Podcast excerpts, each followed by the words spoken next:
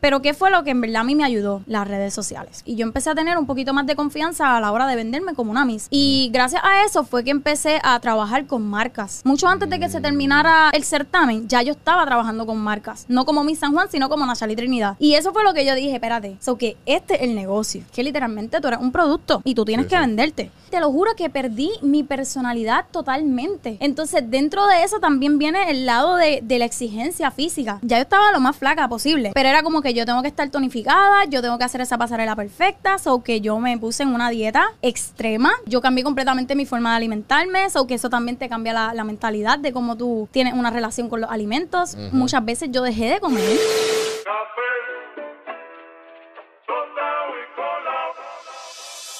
Estás escuchando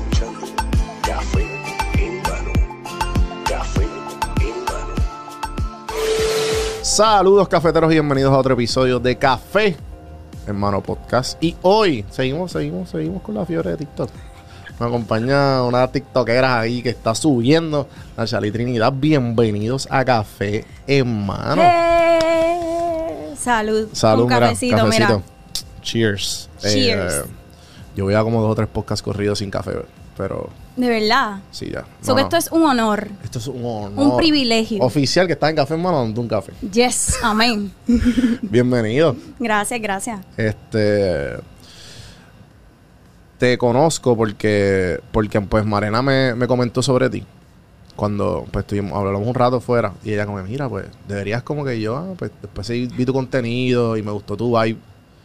Y, y veo que tienes también como que ya el, el, el TikTok mangado. Para la gente que no. Para la gente que no consume TikTok, ¿cómo tú le describes TikTok a la gente? Eh, una plataforma que no es seria. Ok. No es seria. Ok, sí, me gusta, me gusta, me gusta por dónde va. No es seria. Y yo siento que es de las pocas plataformas que las personas han podido ser como son y no son juzgadas. Y eso es una de las razones por la cual yo me comencé a sentir segura en esa plataforma. Yo siempre he estado en las redes, pero repito, como lo he dicho anteriormente, para mí las redes siempre han sido como que para mis amigos, para mi familia, más bien para vacilar. Sí, como para mantenerte al tanto con todo el mundo. Exactamente. Pero cuando entra TikTok, a, por lo menos a Puerto Rico, ¿verdad? Desde donde yo entiendo, fue como en el 2020, sí, la pandemia. pandemia. Y entonces yo soy bailarina desde muy pequeña. Y para mí TikTok antes era como que bailes. Tú entrabas y era como que una coreografía, tú te la aprendías y tú lo hacías. Y Sí, porque TikTok era la.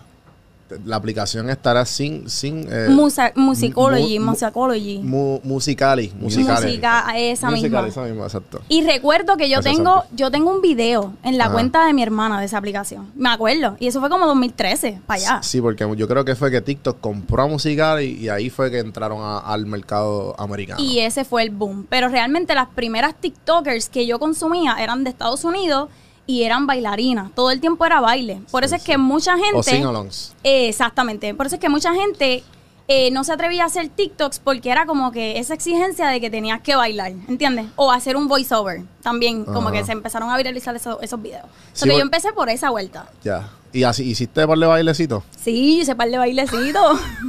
Qué con duro. filtros y todo, como que 3D, claro. Sí, con el, con el que aparece múltiples. Tres veces, claro. Me acuerdo como que el baile de J-Lo de, del Super Bowl, Del claro, Super Bowl, ese fue sí. viral, Sí, obvio. bien cabrón, Sí, está sí. allí en mi TikTok, búscalo. Búscalo, búscalo. Eh, So que en verdad empecé, empecé más bien como que por esa vuelta de bailar. Obviamente llega la pandemia y había mucho más tiempo libre. ujú. So que mi amor, yo me producía, yo me levantaba y mi trabajo en pandemia era hacer videos de TikToks. O sea, Qué bailes. So que empecé más o menos así. Eh, fue el 2020 completo, empecé a hacer contenido y alcancé como 4000 seguidores. Y todavía TikTok no era un boom aquí en Puerto Rico. Si TikTok empezó a hacer un boom, yo pienso que como a principios 2020, mitad por ahí. Sí, más 2021, o menos. 2021. 2021. Exacto. Yo te, yo te diría que 2021. Pero, Sí, sí. ¿qué pasó en el 2021? En el 2021 yo no hice casi contenido para TikTok. Ah. Porque salió esta noticia de que lo iban a cerrar. No sé si se acuerdan que sí, por, por Trump. por Trump, que esto, lo otro, y entonces empezaron a salir todos estos videos como que van a cerrar TikTok, que si esto, y yo dije, pues, si van a cerrarlo, por problemas que yo desconozco, pues dejé de hacerlo y no hice TikTok como seis, siete meses, una cosa así. Yo regresé. Pero, pero es por la perse que tenía. Sí, porque dije como que en verdad siento que lo van a borrar y no voy a seguir apostando en esta aplicación a enseñar baile y cosas si en verdad lo van a borrar, ¿entiendes? Ujú, ujú. So que era como que esa incertidumbre de qué va a pasar. Cuando sale la noticia como que mira, sí, se va a quedar, pasó esto y lo otro, pues comienzan a salir, a salirme por lo menos en mi For You page, personas que hacían contenido en Puerto Rico. TikTok. Como los Get Ready, como que cosas de fashion, exacto. sí. Eh, empezaron a aparecer los story times, como que ahí es que empieza como que esta ola de creadoras de contenido de Instagram a aparecerse en TikTok de una forma diferente, como que hablando. Ya no era baile, ya no eran voiceovers, ya era como que algo más personal. Y ahí es que de momento yo me quedo pegada consumiendo TikTok en story times de personas que estaban contando historias reales, qué sé yo, las condiciones de las personas, como que hay gente que aparece con historias que tú dices como que, ¿qué? ¿En serio? Como que... Tú no wow, yo no sabía esto. Yo sí. no sabía esto. Y entonces TikTok empieza a, convertir- a convertirse en una plataforma, desde mi punto de vista, más real, más genuina de la gente. Sí, lo que pasa es que yo no me acuerdo con quién yo hablé esto, pero lo que pasa es que llevamos tantos años en Instagram y entonces Instagram era fotos nada más. Foto nada y más. fo- eran fotos de como que el, ah, ríete, ríete. Tú sabes, el, Fingiendo, fingiendo, fingiendo. fingiendo, o el Boomerang, momento, boomerang, los boomerang, el, boomerangs. el- como que, ya, ¿Ya? ya. ¿Salió? ¿Otra vez? Sí, sí, sí. Era, entonces de momento sale esta plataforma que, que es en video, que como tú dices, hay mucha gente que pues son ellos y hay gente que también como que, espérate, aquí me toca pues, como quien dice, subir subir de, de calidad lo que el tipo de contenido que estoy haciendo ya para la gente que, que vivía de las redes. Exactamente, porque se convierte, se, se convierte en algo un poco más personal desde mi punto de vista. Porque Instagram es como que súper estético para mí, como que perfección, siempre se está enseñando como que el- el- la, la parte bonita de tu vida, pero la parte real, tal vez los strolls, como que los problemas de verdad. La gente en Instagram no se atrevía a compartirlo porque Sí. era muy perfecto. Era una, una plataforma que te exigía un poquito más. Y para mí, si te soy bien honesta, que se me hizo bien difícil cre- crecer en Instagram porque yo no soy así, ¿entiendes? Como que yo no, yo veo a la gente que organiza su, su feed y yo digo, pero ¿cómo lo hacen? Como que yo no, yo no planifico como que nada de lo que estoy subiendo, ¿entiendes? Para mí es como que, whatever. Pero en TikTok se me dio la oportunidad de ser así. Sí, porque en TikTok no hay planificación. No hay- El, el el- el TikTok es tú contra el algoritmo y contra el For You page. Y eso pasa, como que hay muchas veces de que mm, un video se me va a virar, pero hay muchas veces de que dos o tres no. Pero es depende de cuál es el mensaje que tú estás llevando, ¿entiendes? ¿Cuál es esa emoción que tú le estás tocando a la persona que está frente al teléfono mirándote? So que eso yo lo entendí ahora, mucho tiempo después. Pero, te- pero, ¿sabes? Yo te entiendo porque también igual yo como que... A mí me tomó tiempo cuando yo empecé a hacer TikTok en la pandemia. Y pues después de un rato como que ahí fue que yo como que... Yo entendí mi lane y yo dije, ah, pues esto es lo que me gusta y esto es lo que yo soy bueno. Y yo dije, pues ok, pues voy a combinar lo que a mí me gusta de motivación y este me- mejoramiento personal y todo y salud mental y todo y, y ejercicio y toda esta cuestión. Y yo dije, déjame mezclarlo con lo que yo sé de, alta producción, que yo sé hacer un podcast de alta- producción. Y de momento pues yo dije, pues déjame hacer la frase. O sea, vi el tren de las frases con un montón de gente, los friendly reminders y qué sé yo. Yo dije, no hay nadie en Puerto Rico, ni en Latinoamérica que yo he visto hacerlo en español. Sí, y y es yo me atrevo a decir que yo fui el primero de los, de los hispanos que yo he visto a- en hacerlo a- al nivel que yo lo hacía. Sí, por, por lo menos lo que yo he visto, ¿verdad? De tu trabajo, eres el único. Y por eso es una de las cosas que como que yo dije, wow, esta persona está en Puerto Rico y está regalando esta información de calidad. Porque una cosa es hacer contenido, que eso es un tema. Una cosa es hacer contenido y cualquier persona se puede ir viral, porque lo vemos todos los días. Sí, sí. Pero otra cosa es hacer un contenido con una información de calidad, que ese es el reto. Sí, no, y también no, no venderte. Por, ¿Cómo te digo? Como que. No venderte en el sentido de como que. Porque el tipo, los tipos de contenido, tú sabes que eso lo estamos hablando ahorita fuera del aire, como que. Tú sabes que la mala información, no importa qué tipo de sea, ya sea chisme, ya sea como, como quien dice lo que tú sabes, como que voy a darle clic. Aunque sea, aunque, aunque sea un chisme, pero lo voy a dar clic. Pues va- sabes darle clic y a la misma vez como que las bien buenas noticias o lo que da gracia. Como que siempre hay como que tres vertientes bien fuertes y tú te puedes ir por cualquiera de esas y cualquiera de esas te va a dar el resultado. Exactamente. Pero obviamente ¿qué es más fácil? ¿Irse por el lado malo o por el lado bueno? Mucho más fácil el lado malo porque el chisme es lo que... El chisme, como que, ay, ¿qué hizo aquel?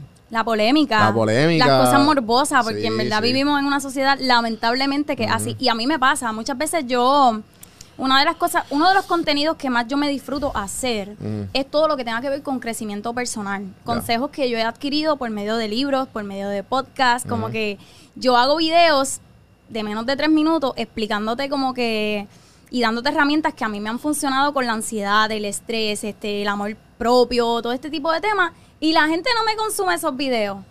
Porque lo que quieren es verme haciendo chistes, verme haciendo story times. Y eso está brutal porque pues, a mí me encanta. Pero cuando me llegan personas que me dicen, mira, Me llegó. yo vi este video y me ayudaste, como que gracias. Eso es como que el propósito de yo hacer contenido, ¿entiendes? Yo vi uno tuyo que se movió bastante bien.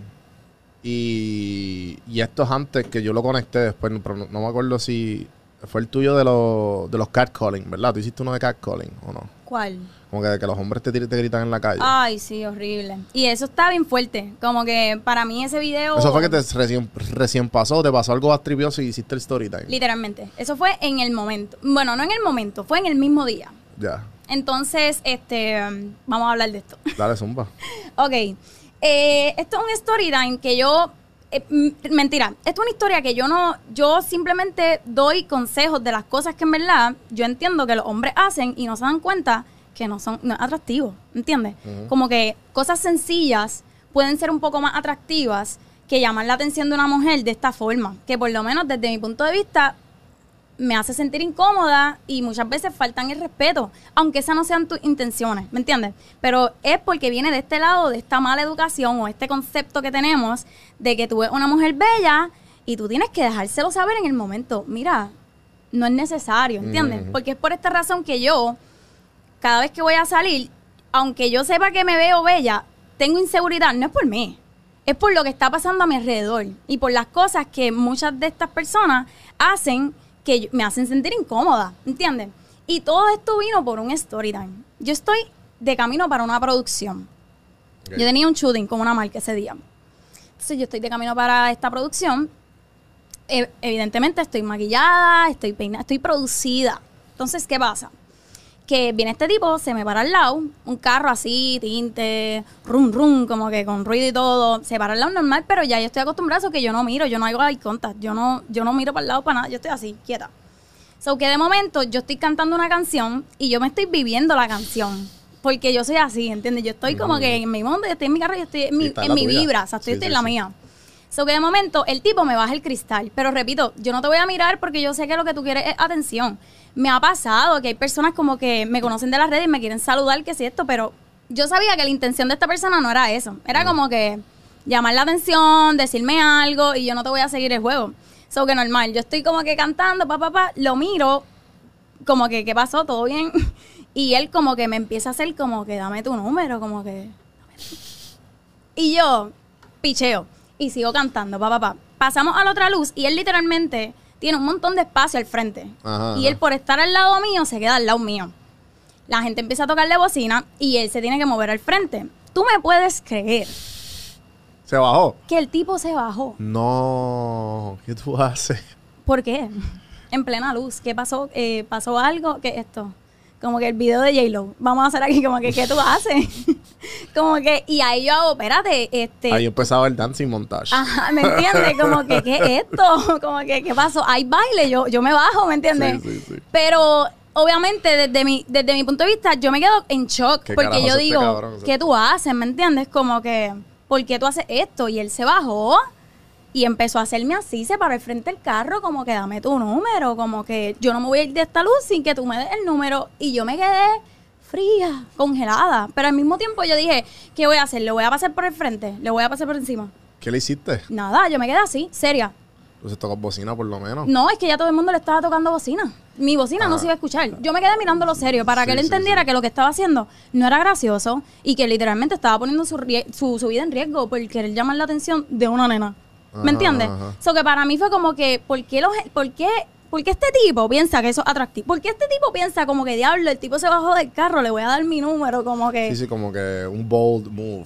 por qué. Y eso es uno de los storytelling de los tantos que tengo, ¿entiendes? Ajá, Pero yo hice este video desde el lado, repito, positivo, porque siempre me gusta como que mantener esta, par- esta parte de que, mira, esto no es atractivo, pero puedes hacer esto para que puedas ganar. No conmigo, pero con cualquier otra persona que te guste, ¿entiendes?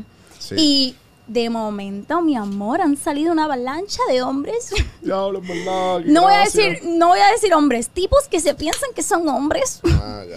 y Tirándote la mala. tirándome la mala, un hate brutal. Y de hecho, como que en, en esas primeras 24 horas, ¿Y cuál era, y cuál era el mensaje repeti- repetido de los hombres? Como que, Que- ah, estás loca o... no, que por qué, esta era la, la- la más, la más graciosa, que por qué entonces yo llevaba esa ropa puesta. No jodas. Te lo juro, tú puedes buscar los comentarios, los pueden buscar. Porque tú llevas esa ropa puesta, pues porque estabas Sí, vestida así es tu posiblemente, es mi culpa. Sí, sí. Eh, eh, otro ejemplo, ah, ¿y qué tú estás haciendo para tú ganarte ese respeto? ¿Respeto de qué? Que yo, yo tengo que Ah, hacer el algo. por el- exacto, sí, sí. ¿Entiendes? Yo tengo que hacer algo para ganarme respeto. ¿Sabes? Vamos a arrancar que cualquier ser humano tiene derecho a ser respetado. ¿Entiendes? So que yo no te dije a ti que te bajaras del carro, yo no te dije a ti que yo quería tu número, yo no te dije nada, yo no falté el respeto a nadie, ¿entiendes? So que llegó un punto que yo empecé como que, espérate, están llegando personas a mi perfil que e- este tipo de energía que yo no quiero en mi perfil, ¿me entiendes? Porque una cosa son seguidores y otra cosa son la gente que te sigue de verdad con un propósito. Y para mí fue como que a mí me entró un ataque de pánico porque yo decía, ¿qué está pasando? Porque obviamente ya yo he hecho videos que se han ido virales, pero una cosa es que se vayan virales y otra cosa es que tengo un montón de tipos tirándome hate. So que gracias a Dios, mis amigos, incluyendo a Marena, Marena, te amo. Yo tuve que llamarla como que, mira, ¿qué, qué se supone que yo hago con esto? ¿Me Ajá. entiendes? Y ella ahí de una como que me lo explica. Ahí hay espacio y hay energías que tú no tienes que invertir, ¿entiendes? Porque ese es el mundo de las redes. Están la gente que consume tu, tu contenido, pero hay otra gente que consume el contenido de otra persona que tal vez fomente este tipo de energía y fomente este tipo de información que le funciona, que meta mano, pero como que no dejes que eso a ti te afecte porque al final tú tienes un propósito, tú tienes un mensaje, tú tienes una gente que te está siguiendo y que sí le saca provecho a lo que tú dices todos los días, ¿entiendes? Sí, sí, es como que...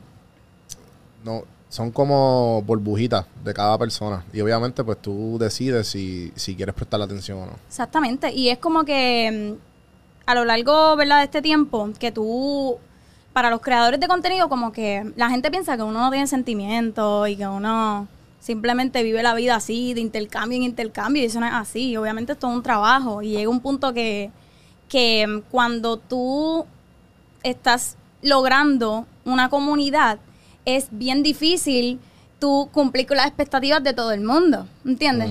Y, y para mí es eso, como que yo digo, yo me metí esa presión de que, diablo, pero es que tengo que cumplir con esto, tengo que hacer con lo otro, tengo que... Y ya ahora mismo como que digo, no, como que, whatever, ¿me entiendes? Yo voy a hacer lo que tenga que hacer y ya, y siempre disfrutándomelo, no voy a Sí, hacer como que... No, pero esa, esa es la primera vez que, te- que, que recibiste atención de hate. Eh, pues no, Eh, ya había recibido hate por la forma en la que yo hablo. Mm, Este, pero eso es normal, o sea, whatever. Eh, y es por el hecho de que, obviamente, pues, nosotros empezamos a conocer a Marena, digo nosotros, ¿verdad? Este, Sí, pero en las redes. sí. Puerto Rico empieza a conocer a Marena en TikTok, 2021, ¿entiendes? Pero yo conozco a Marena desde el 2015, porque Sí, nosotros... son panas años. Ajá, so que... Y no solamente Marena, sino como que todo el corillo. Nosotros hablamos de una forma bien peculiar. Todo es bien exagerado, como que hablamos con las manos, con los gestos, este, tenemos ciertas frases. Sí, la, que, o no, no importa quién esté al lado tuyo. Tú, tú te- se- o sea, eso se va, es- se va se va a pegar como esponja. Full. No matter what. Full. Y en verdad yo nunca lo he visto como un factor negativo. Al revés, como que a mí me encanta. Claro. Pero al principio, cuando obviamente yo empiezo en TikTok haciendo bailes, cuando yo empiezo a hablar, la gente estaba como que, ay, pero ¿qué le pasa a esta? Como que quiere imitar a Marena, que si esto, que si lo otro. Y yo como que, yo no cogí lucha porque también lo entiendo, ¿me entiendes? Sí, pero a la misma vez fue como que, loco, tú ni me conoces, tú ni conoces a Marena, ¿entiendes? sí. Como que, so, dejé de coger lucha, en verdad. Hay mucho, hay mucha, existen, repito, existen dos tipos de público. También acuérdate que son es la gente, lo que ve. Claro, sí. La gente que eso yo lo hablé con Gisette de porque Gisette obviamente es bien bien positiva. Ya lo dice este optimista compulsiva. Y pues obviamente también estoy en esa industria. O sea, la gente me ve y piensan que yo soy como que eso nada más. Literal. ¿Entiendes? Y literalmente la, mucha gente piensa que porque tú haces contenido, Conocen toda tu vida. Y, y, y también Marena, como que Marena vino para acá. Y shout out, porque le doy las gracias bien brutal. Pero a la misma vez, este la gente, mucha gente la vio en otra luz. Claro. Y eso es lo que ella habló también, ¿me entiendes? Como que Claro. ella decidió coger este espacio, pero a la misma vez la gente piensa que es, la lo- eh, ella es la loca esa que hace story time Sí. y es así siempre. Sí. Pero cuando la, la- la vieron aquí hablar normal como un ser humano, como muy corriente, como, Se sorprenden. ¡Wow! Sí, porque eso, mucha gente piensa que cuando tú haces contenido, tú literalmente le estás diciendo toda tu vida a, a las personas por medio de una cámara. Y no, hay muchas cosas. hay muchas- todo el mundo tiene una vida personal. No, tam- también, también yo pienso que es el porcentaje de... Cuando tú eres creador de contenido, tú ves las redes mucho más diferente que el resto de las personas. Definitivamente. Porque como que ya tú sabes cómo se mueve, ya tú sabes el, el- el proceso creativo, o sea, hay miles de procesos creativos, hay unos que requieren mucho más tiempo, hay otros que son así porque sí, y, y pues como que te da un cierto valor de, de, dar- de darle tiempo a la gente para conocerla. Más todavía porque la gente, presenta, todo el mundo presenta algo en las redes, pero no significa que... por- yo tengo ya casi más de yo no sé cuántas horas grabadas y horas. En YouTube. Horas. En, no, en, en de podcast y en podcast nada más. En podcast y YouTube. Y yo estoy seguro que como quiera, hay un porcentaje de mí que la gente nunca va a saber, ¿entiendes? Claro. Por más, por más que yo he hablado. ¿Sabes? Que la privacidad tú la decides. ¿Sabes? Sí. ¿Qué tipo de qué tipo de privacidad o qué tipo de porcentaje tú quieres que la gente sepa de ti? O que tú le vas eso. a dar, ¿me entiendes? Literalmente eso. Y yo he tenido que aprender a manejar esa información. Porque dentro de mi posición, como que mm, cuando yo empiezo a hacer eh, videos y empiezo a ver que en la calle me están reconociendo, eh, fue, fue un proceso como que de realizar, como que, Es espérate. bien shocking, mano. A mí, me, a, mí me, dio- a mí me dio bien duro también. Sí, y es Sí, como sí. que, espérate, y ahora yo voy por un jangueo y estoy como que la estoy pasando bien y de momento el de al lado me dice, mira, loca, yo te amo, que es esto? Y yo, yo también te amo, pero ¿quién tú eres? Yo no te conozco, ¿me entiendes? Y, y pues como que ese proceso de yo entender cuál es el movimiento Ajá. y cuál es el poder, pues ahí yo dije, espérate, pues esto es una responsabilidad, lo mismo que te estaba hablando Giselle. Hacer sí, contenido sí, sí, es una responsabilidad, pero todos los creadores de contenido tienen que elegir el tipo de responsabilidad que están cogiendo a la hora de tú prender esa cámara. Y por lo menos para mí es una responsabilidad bien seria. Por eso es que yo sé que la mayoría de las personas todavía no conocen ni un 30% de lo que es Nachal y Trinidad. So, Claro. Eso es lo que a mí me da eh, confianza. Y paz. Exactamente. Sí. Porque he tenido que aprenderlo. Y confía que no ha sido fácil, porque obviamente con esto de las redes sociales vienen las inseguridades, vienen obviamente... No, y tú estás en una lupa. Sí, O sea, constante. lupa, sí. Constante. Y me pasaba que yo, yo trabajaba en un restaurante de mesera Y te estabas metiendo a las redes. y ya le estaba metiendo a las redes. Entonces, este, fue bien fuerte. Porque todo el tiempo yo estaba atendiendo a personas. En verdad, la mayoría de mis clientes eran eh, turistas. Como, como que no sabían nada de Puerto Rico. Pero ese pequeño por ciento de Puerto Rico, cada vez que me decían, no, yo te sigo, para mí era como que diablo. Este, pues qué bueno, como que gracias, como que, ¿me entiendes? Pero ahí la percepción completo cambia porque es Sí, otra porque Yo te conozco, pero tú no. A mí. ¿Me entiendes? Y Sí, es como sí. que eh, yo no sé quién me está, o sea, yo no sé, ¿me entiendes? Y, y, y es bien fuerte, so que tuve que entender que, que sí, existe gente y existe gente y hay espacio en el mundo para todo el mundo, así que... Pero también la gente que por lo menos depende del, en, el, en el tipo de... En, en la industria más o menos, la tuya y la mía, que como que... Como que, te- estamos en la mala vibra. eso. Exactamente. Pues como que usualmente la gente que se pega son buena gente. ¿entiendes? Exactamente. O sea, de, de Ya. 10 personas, 9.5 son buena gente. sí, es verdad. Porque, o sea, el ejemplo, hace poco a mí me pasó algo bien gracioso. Como que yo estoy... Yo estaba en La Campechada. ¿Qué es eso? La Campechada es como que una, una- un festival que se hace en Bayamón de, de arte. Y pues también como es como unas calles de cultura, pero también Pero, ok, de Bayamón. para el artista. Qué cool. Eso me enteré yo Unas también. fiestas patronales. Algo así. Ok. Y por favor, corríjanme porque no soy de Bayamón. o sea, porque yo sé que viene el hate ya mismo. Eh, pueden entrar a los comentarios y a decirme lo bruto que soy. Eh, nada, la cuestión es que se presentaron los Walter. Bellos, me encantan. Pero pues yo estaba disfrutando, ah, chévere. Y viene esta muchacha, out, que gracias, que la puse en la nevera. Eh, ella de la nada se acerca y ya estaba. Parle, ¿sabes? Gendía, tenía, gendía. Sí, y, y tenía como un six pack de cerveza y me hace. Y yo, ¿qué pasó? Yo no la conozco. Ella vino donde mí, o sea, así. Y yo, no, no, que le cógela y yo, pero ah, no, que está nueva, no, no la va- se notaba que la quería regalar por- y me vio, me reconoció y me dijo, no, no, no, yo sé, yo sé sigo, Yo te sigo. yo sé sigo, Yo sé quién tú eres. yo sé yo sigo, dame la coja, disfrútatela. y yo, a fuego, a fuego, gracias. De verdad que gracias. Y, y yo como que yo, pues, yo- pero la persona que estaba conmigo fue como que, ¿qué acaba de pasar? Ajá. Porque eh, ya toca, yo, no, no, ya me, yo ahí le expliqué, yo como, mira, thi- this is normal. Literalmente. Y este es- tipo de interacciones son normales. Es incómodo. A mí me pasó el día de mi del cumpleaños de mi mamá. Ajá. Yo la saco a comer normal. Y yo, mami, vamos para allá a un brunch. Y yo estoy con ella, mimosa, güey. Y de momento la mesera, una mesera que no era la de nosotras, Ajá. cruzó. Mira, es que yo tuve que venir para acá. Yo te amo, yo te sigo, 20 fotos. Y mi mamá, obviamente. ¿Qué carajo está pasando aquí? ¿qué diablo está pasando aquí? Y ella se queda como que, mami se asusta, como que, y me dice como que esto a ti te pasa, como que tú vives esto todos los días. Yo, mami, no lo vivo todos los días, pero Sí, sí. ve acostumbrándote, tú fluye, tú salud y sonríe, ¿entiendes? Sí, como que gracias y obviamente para mí, a mí me hace súper feliz, a mí me encanta que me vengan y me bien, saluden y qué sé yo. Pero sí les tengo que confesar que fue la parte un poquito más eh, incómoda de este lado de hacer el contenido, porque es como que, ok, está bien, pues me conoces, pero a mí me da un poquito de, de bochornito porque digo como que, ay, qué bochorno. Sí, como que yo lo veo. Yo que estuve, o sea, bueno, me imagino que tú te puedes identificar que yo estuve mucho tiempo eh, haciéndolo y que bien poca gente me veía. Claro, Entonces yo lo veía todo como número. Como, ah, pues ya lo Pero yo no lo veía como gente. que el valor tú se lo ponías Entonces- al número. Entonces, poquito a poco tú te vas dando cuenta que ese número, si tú pones el número que sea, ya sean como que podcast o whatever, yo en específico yo decía, diablo, pues mi primer podcast, whatever, ah, lo escucharon 20 personas. Y yo, diablo, pues no es mucho, porque obviamente no se compara con los grandes. Claro, Pero ponte 20 personas en un cuarto, exactamente. ¿entiendes? Y tú como Exactamente. que, y entonces de momento tú como que sigues y sigues.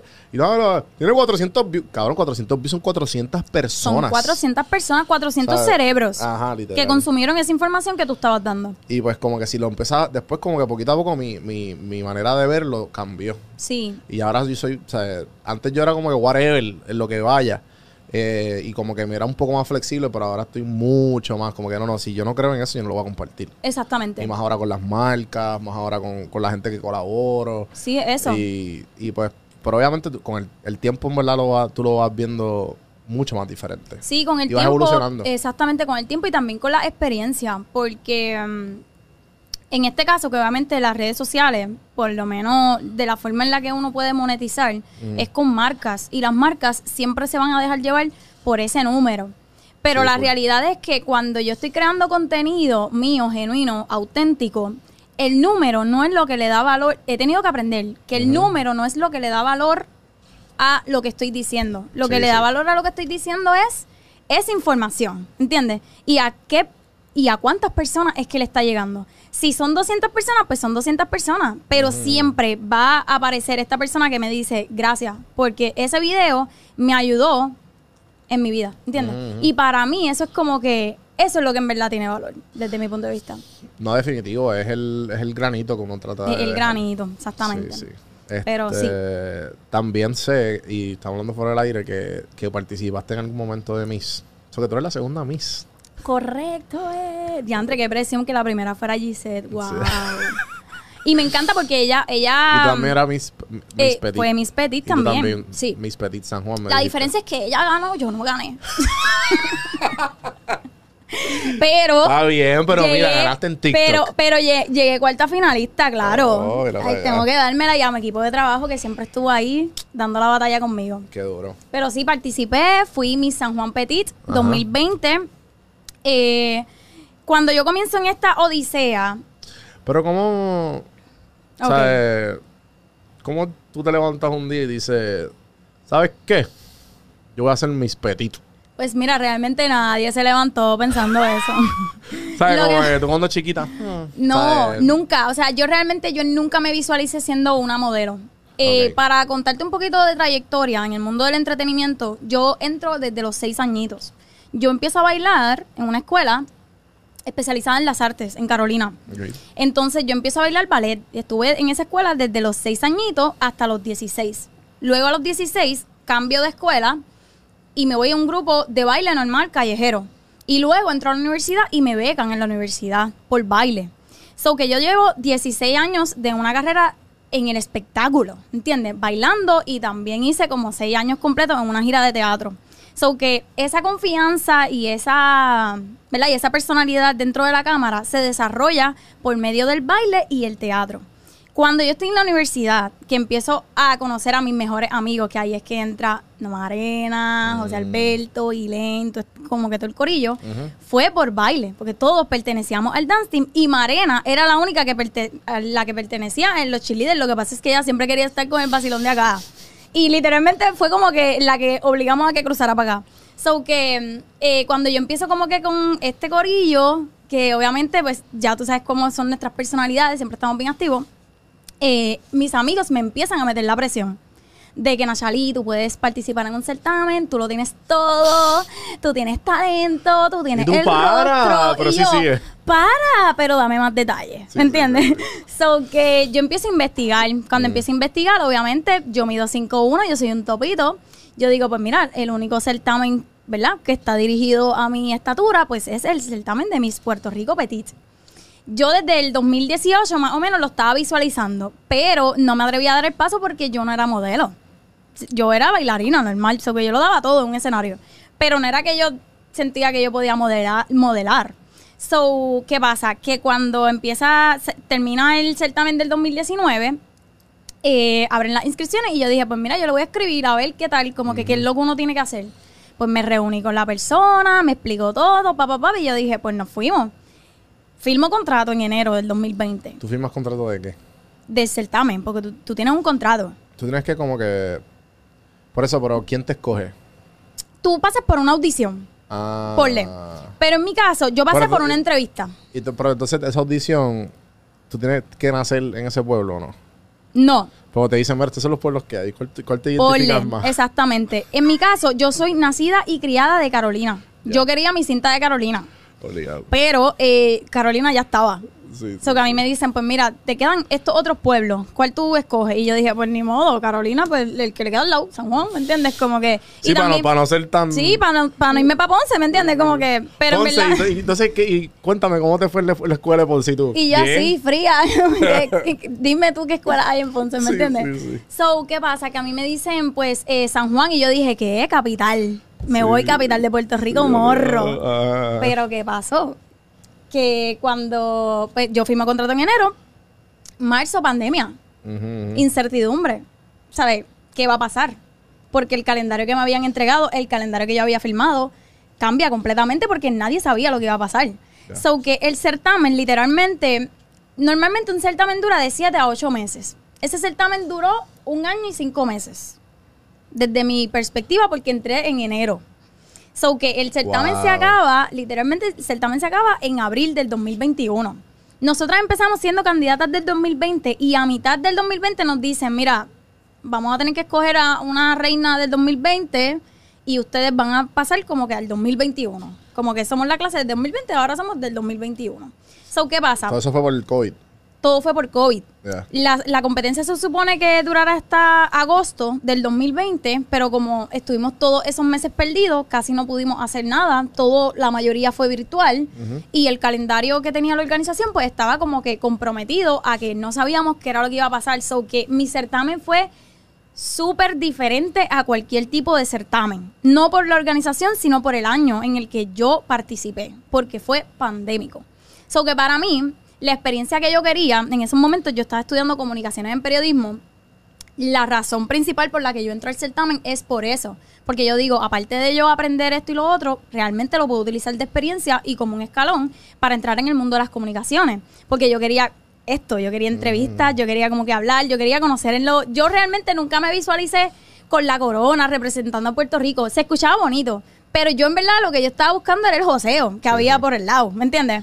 Y So que- los talleres y todas estas pendejas que te Claro, y conocí un montón de gente. Y no solamente como que gente externa, sino también tuve la oportunidad de aprender mucho de mí. Porque la verdad es esta, como que tú te tienes que mover.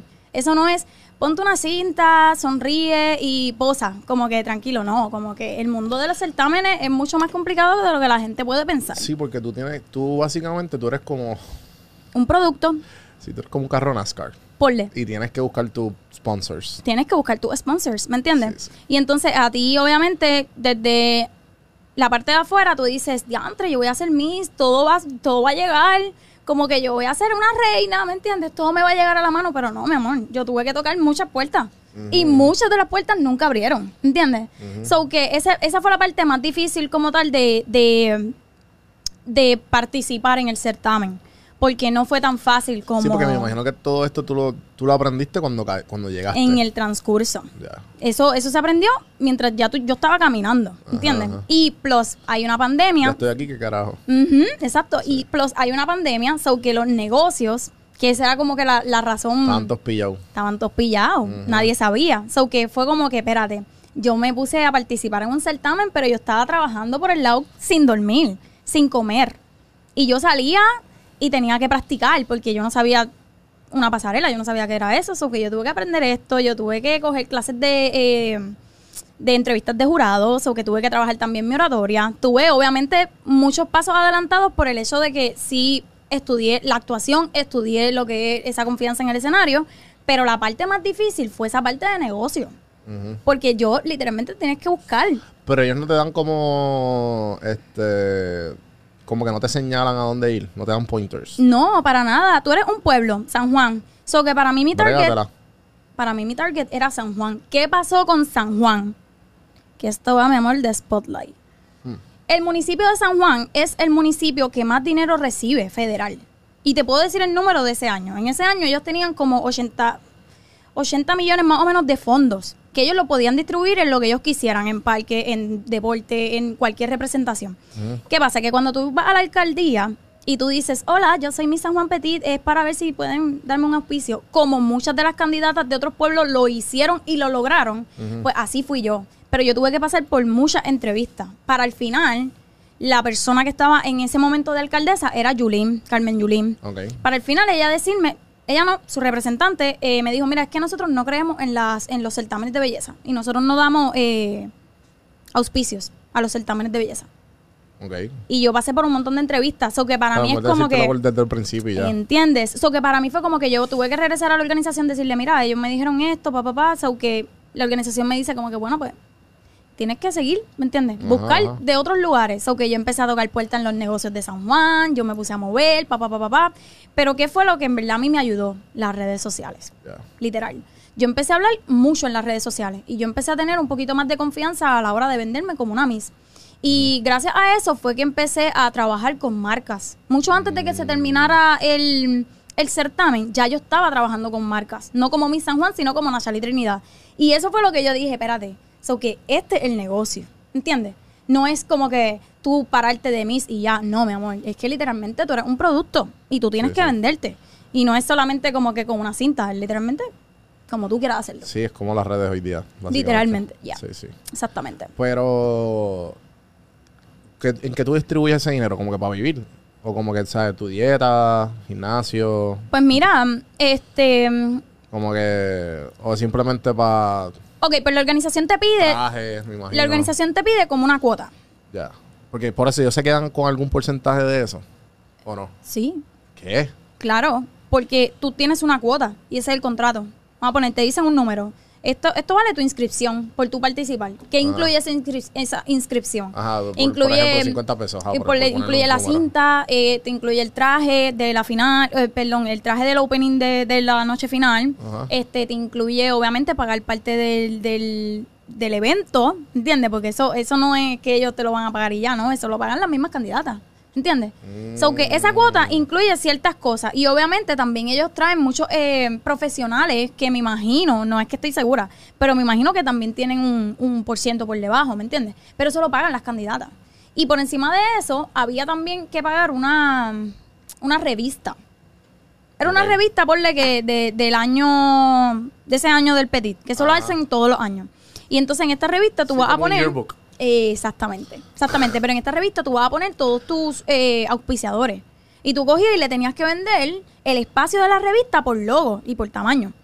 Ah, wow. O sea, ustedes son como vendedores de carros full. Li- ustedes están trabajando por un dealer. Literalmente. So que fue un trabajo, porque eso es un número y yo tenía que llegar a ese número. Y si Y yo si no, no, conseguía no los auspicios, participaba. no es que no participaba, pero Sí, si yo no llegaba a que- esos auspicios, podía poner en riesgo mi participación. Sí, no era el hecho de que como que dijiste paz mundial. Sí, paz mundial, ¿entiendes? So que para mí fue como que esa parte de negocio fue la parte más difícil. Pero yo estoy bien segura y estoy clara de que si yo no hubiese pasado por ese proceso, no hubiese eh, tenido la confianza de negociar como lo, lo hago ahora en las redes sociales. Sí, full, full. Sí, porque, porque- en, verdad, en verdad eso son las redes. La gente no entiende, pero La gente no lo entiende. La gente piensa que tú pre- prendes la cámara y ya, pero no. Sí. Hay muchas conversaciones detrás de un video que son necesarias y tú necesitas mucha confianza, necesitas mucha información y estar como que bien clara de lo que tú eres, ¿entiendes? sí, sí. So que para mí esa fue la parte más difícil y obviamente en cuestión de eh, de certamen así, pero muchas veces la gente piensa que es solamente verte bonita y ya, pero no. Eh, un certamen de belleza juega mucho con todo lo que tiene que ver tu salud mental. Porque acuérdate que tú te... Es como las redes, O sea, te repito. están juzgando. Sí, tú te pones un spotlight en donde tú le das la oportunidad a personas desconocidas a que te juzguen o que te den su opinión, ya sea positiva o negativa, igual que las redes. Pero en un caso, en verdad, en mi caso, que yo tenía 22 añitos, era como que yo sentía que, que obviamente me habían llenado la cabeza de que tú lo tienes todo, tú estás ya ready, como que tú estás, se te va a hacer bien fácil, papá, papá. Cuando yo llego a este, a este espacio que conocí nenas maravillosas, chulísimas, como que mi clase en verdad yo no tengo nada que decir porque ellas son súper chulas. Eh, pero mi personalidad es, es muy extrovertida. Yo siempre he sido así. Yo siempre, desde muy pequeña, como que por eso es que mi mamá dijo, tú tienes que ir para el mundo del espectáculo porque tú no te callas, ¿me entiendes? Tú tienes que bailar, tú tienes que hacer teatro porque mi personalidad siempre ha sido así. Pero cuando yo llegué al certamen, a pesar de que eso era una de las cosas que más seguridad me daba, me comenzó a dar inseguridad los comentarios que se hacían. Porque era pero como que, ellos mismos. No, gente que ni me conoce. Ah, lo, ¿Entiendes? Los comentarios en las redes. y Sí, los, los comentarios de los famosos estos misólogos. No sé si sabes qué es eso. No, por favor, ilústrame. Pues un misólogo es como que estas personas que son, que se especializan en analizar. Mala vida que me ríe. Sí, porque es que no existe esta profesión, pero ellos literalmente Sí, sí. la hacen existente. Eh, pero los misólogos literalmente se, se- se- se especializan en coger un, un certamen, porque no tiene que ser el mismo certamen, son todos los certámenes, y dicen, vamos a desglosar, pa, pa, pa, vamos a subir las fotos de todas las candidatas y que abran las opiniones. Sí, Entonces, sí. tú con el flow de que, diablo, ¿Eso gracias. te llega a ti? Claro, porque te taguean, obviamente. Te ponen el tag, porque la gente te empieza a buscar. Y O la sea, que gente son como dice, reviews de restaurante, pero de eso mis- de mismo mis- es como un review. Y entonces cuando yo empiezo a leer el comentario de que no, porque ella es muy bonita y esto, pero no, no me da aires de reina, como que ella es muy extrovertida. Me pasaba que me hacían entrevistas live y muchas veces, li- eh, eh, esto pasó, muchas veces yo hacía preguntas en una entrevista que se trataba de, de ti. de ti. Entonces, ¿qué pasa? Que cuando yo empiezo a mostrar esta personalidad, que la, la, la persona que me está haciendo la entrevista como que dice, diantre, esta persona, yo en vez de estar entrevistándola, puede estar conmigo aquí compartiendo un micrófono. Pues yo como que dije, me encanta, pero me empezó a dar inseguridad porque las personas en verdad me estaban, me estaban dando duro. Por eso mismo. Sí, como que te diste cuenta que ten- tú necesitas, eh, tenías que estar en un molde. Claro. Era un estereotipo. Sí, sí. Entonces ahí fue que a mí me empezó a chocar. Y ahí fue que yo dije, espérate, como que tengo que cumplir con este estereotipo. Le bajé mil, como que me empecé a preocupar mucho por, por cómo me veía, cómo me presentaba, de la forma en la que yo hablaba. Yo articulaba de una forma tan específica Y es bien estúpido porque Que son Miss Puerto Rico y todo el mundo se, todo el mundo arrastra que la perdí, L. perdí, te lo juro que perdí mi personalidad totalmente. Entonces, dentro de eso también viene el lado de, de la exigencia física. Ajá. Ya yo pesaba 105 libras, ya yo estaba lo más flaca posible. Pero era como que yo tengo que estar tonificada, yo tengo que hacer esa pasarela perfecta, o que yo me puse en una dieta extrema. Eh, yo cambié completamente mi forma de alimentarme, o que eso también te cambia la, la mentalidad de cómo tú tienes una relación con los alimentos. Muchas veces yo dejé de comer por el simple hecho de que eh, iba por un menú que nada estaba dentro de mi dieta, no comía. No me di cuenta que en todo el día no comí. Pero de momento llegaba a mi casa y era como que yo me estoy muriendo de hambre, pero no me puedo hacer un sándwich porque no puedo comer pan. Y era como que, pa, pa, pa, pa, pa, pa, pa. Y llegó un punto que me comenzó a afectar a tal nivel que yo no lo estaba compartiendo con nadie. Y todo el mundo veía como que esa parte de redes perfecta, todo el mundo veía como que esa parte que, que, que se ve bien en la cámara, pero detrás yo estaba sufriendo, la estaba pasando mal. Y era como que ahí fue que yo me empecé a cuestionar, yo quiero hacer esto, Y esto es para todas las personas, ¿verdad? Que, que están haciendo Es que lo piensan también. Sí, que están haciendo, no. exactamente, que están pensando en participar en un certamen. Eso fue una de las cosas que a mí me cambió la vida. Pero hay dos variantes, en una forma positiva y en una forma negativa. De ambas formas, como quiera, tuve el regalo de aprender, ¿me entiendes? Y, pero sí, nadie me explicó que iban, yo podía entrar en, un, en una etapa negativa mentalmente. So que me tuve que preparar para eso. ¿Y qué fue lo que hice? Tuve que ponerme a leer más, tuve que meterme podcast por boca, ojo, nariz de crecimiento personal. Tuve que empezar a hacer más meditaciones, más yoga. Yo hice de todo. Literalmente yo hice de todo porque yo estaba buscando mi personalidad. Yo estaba buscándome a mí. Y me vine a encontrar mucho, mm, como que me vine a encontrar casi al final de toda esta experiencia. Porque fue que yo dije, espérate, pues esta soy yo. Y ahí es que empiezan a aparecer eh, marcas. Y ahí es que empieza la gente a interesarse en mí, fuera de lo que era el certamen. Y era como que estamos interesadas en ti, 20. Como que, y empecé a trabajar con marcas como Garnier, eh, Maybelline New York. Este, de momento tenía una, una cerveza en la mano. Como que eh, empecé a hacer trabajos que no podía hacer con una cinta. Y a pesar de que eh, esa parte del certamen me ayudó mucho en esta parte del negocio, sí también me tuvo, me, me- me enseñó a conocerme y entender cuál era mi propósito, ¿entiendes? Sí, so, sí. yeah. No, y pues obviamente que a pesar de todo, pudiste ver todo el lado, bueno y el lado positivo, el lado negativo. Claro. Que, que pues obviamente mucha gente no lo ve al momento de inscribirse. Sí, mucha gente, y, y repito, como que cuando yo empecé esta experiencia y este proyecto, yo estaba súper entusia- entusiasmada porque yo dije todo de aquí, Sí, sí, de aquí va- positivo, positivo, positivo. Ajá. Pero cuando sale este lado negativo, no, no, porque no fue el certamen, ¿me entiendes? Es el lado negativo del mundo en el que vivimos, porque es una realidad. Lo, lo que te iba, lo que te iba a decir es que con estos misólogos de ahorita, de quién, le, quién, le, quién les dice a ellos eh, el, lo que está bien y lo que está mal, ¿me entiendes? Como que Ellos mismos. por eso que ellos mismos se ponen sus reglas de que Ellos mismos se ponen en sus reglas y ellos mismos tienen su top five, ellos mismos son los que tienen como que todo lo que tenga, o sea, ellos ellos mismos son los que predicen lo que va a pasar y por qué es que va a pasar. Y no es ni que predicen, porque si te pones a ver, No. ellos, ellos son los seguros, los seguros van a ser los que tienen el micrófono en el certamen, van a ser los que están hosteando y van a ser los que le van a estar poniendo la idea a la gente. Pues no, fíjate, en este caso como Ah. que, mm, por lo menos en el certamen, casi siempre los que hostean es una persona que trabaja en comunicaciones y una Miss. O la reina anterior o una reina, ¿me entiendes? Como que una persona que, que entienda cuál es la posición que está pasando la candidata en ese momento.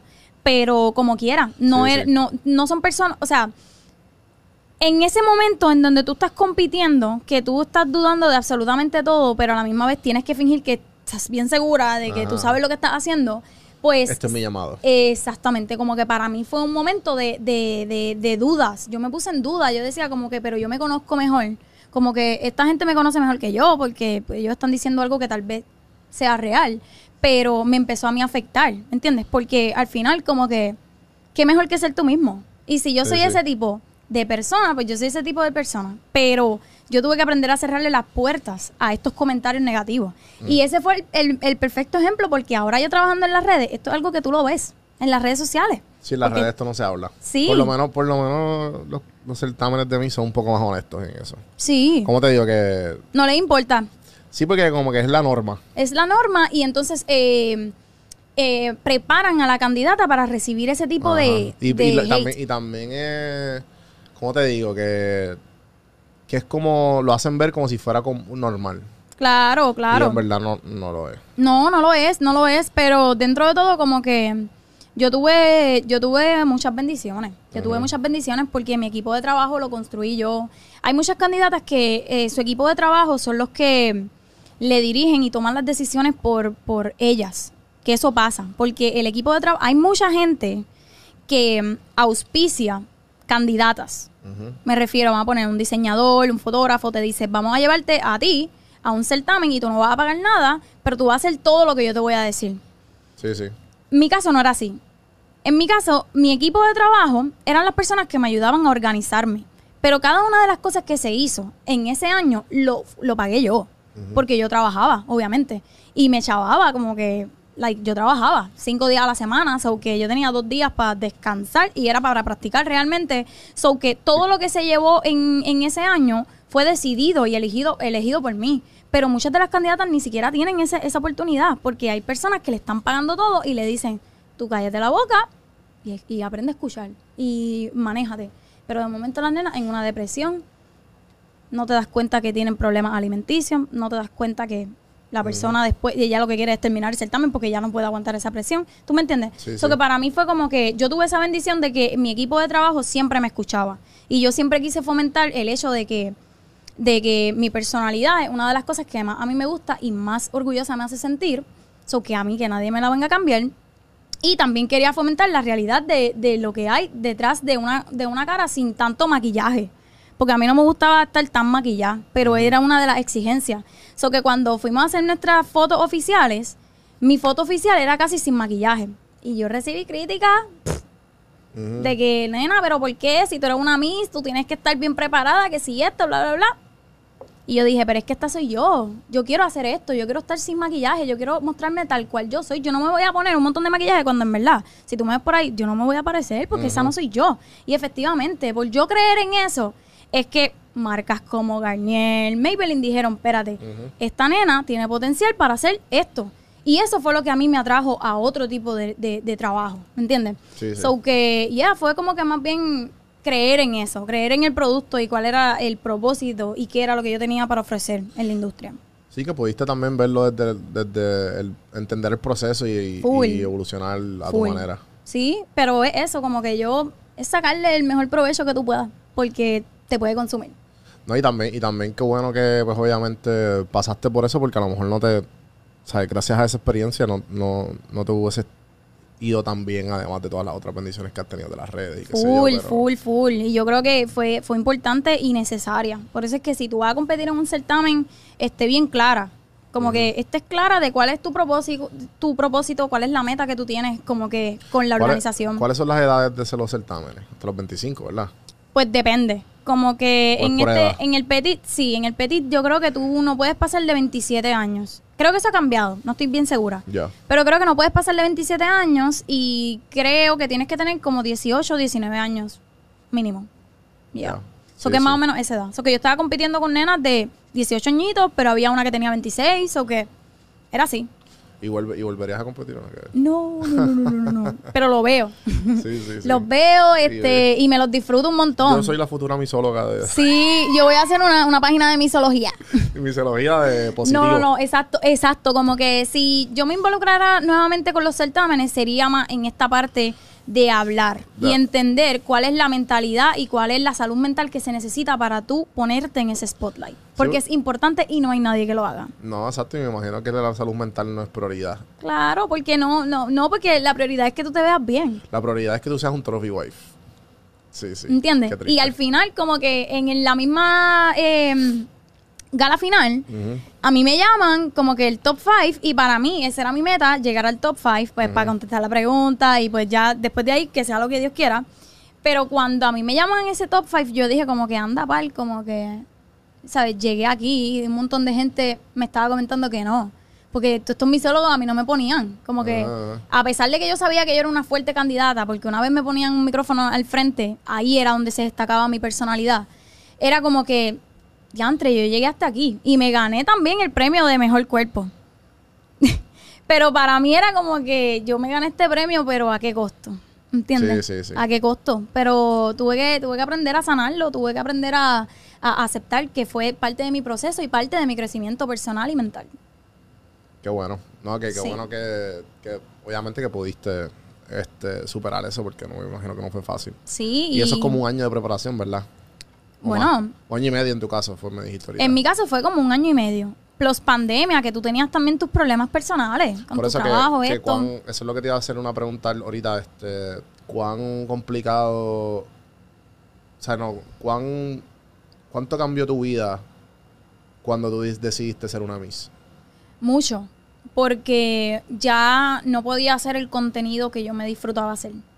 Que era haciendo chistes, lo que era, en stories, como Pero que... eso no como que yo lo veo como positivo, como que eh, estás dando algo más, ¿me entiendes? Sí, claro, pero como que ya, como que literalmente tu, tu vida tiene que cambiar, ¿entiendes? Y la forma en la que tú estás compartiendo información de tu vida tiene que cambiar porque tú te tienes que vender en todo momento. Si yo me paraba en una cámara, era hablando de esta forma. Hola, mi nombre es Nachali, yo soy Miss San Juan Petit, taca, taca, para ta. atrás Ajá, como que todo el tiempo era una representación de una reina de belleza.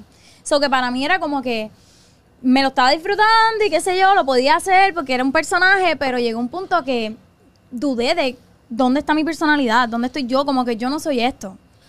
Yo no soy esto. Y, y, y fue como que esa parte más, esa fue la parte más difícil. Pero sí, me cambió la vida drásticamente. Tuve que, que ver la realidad del mundo, tuve que ver la realidad de, de tú ponerte en un spotlight y tener la atención de mucha gente y eso trae también la opinión de mucha gente. Pero yo creo que si yo no hubiese eh, estado como que en ese spotlight, jamás hubiese entendido lo que está pasándome ahora en las redes sociales. Definitivo, definitivo. Porque ahora yo leo los comentarios y es como que, whatever, ok, dale, gracias por el Sí, comentario, ¿me gracias, por, gracias por el tráfico. Gracias por el tráfico, pero como que no, no lo recibo, ¿entiendes? No, no dejo que entre porque Sí, a mí es me que... rosa también. Sí, como que me rosa. Literalmente esa es la palabra, me rosa súper brutal. Y aunque a veces este me ponga como que a leerlo y, y haga como que, pero Sí, como que uno, ¿sabes? Hay, hay, hay unos que cuando tú pues los leíste por accidente y tú, haces como que así después, ah, pero la verdad no puedo, no, no exacto. puedo, Como que yo hago como que, pero no debería. lo cuestiono. Sí, sí. Que digo, como que de verdad existe gente que, que se dedica a escribir este tipo de, de, de mensaje por medio de qué energía. Como ¿Tú, que. sabes, ¿Tú sabes quién es David Goggins? Eh, no. David Goggins es el tipo maratonista, ex, mil- ex marín, tipo es un motivador. Ah, O sea, ok, ok. Me gusta. Y el tipo ha, rom- ha roto récord de el más pull-up que ha hecho, ha corrido 100 millas diarias, una, una ridícula. El, ma- el durote de los durotes. Sí, sí, sí, Ok. whatever. Punto es que una de las cosas de motivación de él, lo que él hace, él pues obviamente no está muy presente en las redes, pero cuando él coge bien en serio motivar a la gente, él era bien, bien, bien, bien gordo y rebajó. Nada, el punto es que él lo que hace es que él coge todos esos comentarios negativos, los coge, ah, va, screenshot, screenshot, screenshot, screenshot, y, y los coge en record y se los lee. Y los pone en loop, y eso es lo que él escucha cuando corre. So que eso es lo es que le escucha para motivarse. Sería brutal. En verdad, si te pones a pensar, tú como... Claro. Porque tú coges y estás haciendo lo opuesto. Y al final sí. yo entiendo que cuando tú eres una persona que te conoces, porque ese para mí es una de las tareas más difíciles, más difíciles que el ser humano tiene que hacer para crecer y madurar y seguir como que para tu siguiente nivel, es conocerse. Sí, el self-awareness. Exactamente, pero cuando tú te conoces bien, tú sabes qué mensaje y qué comentarios recibir. Tú sabes cuáles son los comentarios que a ti te pueden aportar. Pero cuando tú no te conoces, cualquier mensaje te puede, Te llega, te llega. te puede llegar y te puede desviar de cuáles son tus metas. Porque tú te lo empiezas a creer. Te lo empiezas a creer y, y- y tú lo lees. Pero después te estás bañando y estás escuchando el, el comentario aquí en tu cabeza. Y de momento pa, pa, te lo empiezas a creer. Pero una vez tú crees como que esta, esta línea de que, mira, este es el mundo en el que vivimos. Y la gente decide ser como ellos quieran ser. Pero no quiere decir que porque esta persona piensa, e- piensa esto, tú eres esto. Tú eres lo que tú decidas ser por ti y para ti. Y si hay una persona, una persona en el mundo que no se identifica, que meta mano, que lo siga por su rumbo y que en verdad consuma, consuma el contenido que vaya con su línea y que vaya con su energía. Pero en mi perfil que no venga, porque es que se va, se va a encontrar con todo lo opuesto, ¿me entiendes? Sí, sí, sí. Y si te molesta mucho mi positivismo, si te molesta mucho mi manera de pensar, es que es tan fácil como scroll, ¿me entiendes? Síguelo, ¿me entiendes? ¿Me entiendes? Porque esa es otra cosa, como que la gente piensa que, que tú comentando un... Como que comentando, tú estás como que... Ya lo estoy partiendo, le voy a dejar aquí la vida. No, mi amor, tú no sabes que tú me estás ayudando. Aunque sea con odio, me estás ayudando. Porque coge y le estás dando tránsito. Por eso es que cuando a mí no me gusta algo, que esto es un consejo para todo el mundo. Si no te gusta algo que tú ves en redes sociales, la mejor forma para que eh, no te siga saliendo es no consumiéndolo. Literal. No escribiendo, mira, es que no me gusta lo que estás haciendo, porque la plataforma no, no va a entender si te gusta o no. La plataforma va a entender que tú estás interactuando con ese contenido. Y si tú estás interactuando con ese contenido, te lo va a volver a poner. Así que si tú tienes un hate por otra persona, lo mejor que tú puedes hacer es no consumirla. Son los mejores fans por eso mismo, porque te van a seguir. Literal. Eh, sí, sí. Mientras tú sigas como que escribiendo odio, pa, pa, pa, pa, pa, te va a seguir saliendo. Y al final tú te vas a dedicar a eso. Como que, no. Definitivo. No. Yo creo que podemos dejarlo ahí. Sí. Eh, me encantó tenerte. Espero que se repita. Gracias, igual a ti. Antes de irte, que de todo lo bonito que has dado, este, algo que le quieras decir a la comunidad, antes de irte, tus redes o un mensaje bonito, no sé, este, Pues mira, yo entiendo que, que, mm, lo más bonito que, que, que todas las personas tenemos es que tenemos un espacio en el mundo. Tenemos un propósito en el mundo. Y yo siento que cuando tú conoces ese propósito y te conoces a ti, puedes, tienes el poder en tus manos de atraer todas esas cosas a lo que tú eres. So que siempre sean ustedes. Olvídense de lo que diga el mundo. Pueden, y van a ver un montón de comentarios y van a ver un montón de opiniones. Pero aprende a elegir cuáles son las opiniones y cuál es el, eh, la energía que tú quieres recibir para tú cruzar al siguiente nivel. Así que crean en ustedes, sean ustedes y me pueden seguir a través de todas las redes sociales. Mi nombre es nashali.trinidad. Así estoy en Instagram, así estoy en TikTok y en más ningún lado porque si me sigues por otro lado no te voy a seguir. Gente, espero que se la han disfrutado. Eh, Don Juan del Campo en todas las plataformas. eh, suscribirse en YouTube, eh, podcast Café en Mano, en todas las plataformas de, de podcast donde consumirlo. Eh, nada, hasta la próxima. Gracias, Nachalí.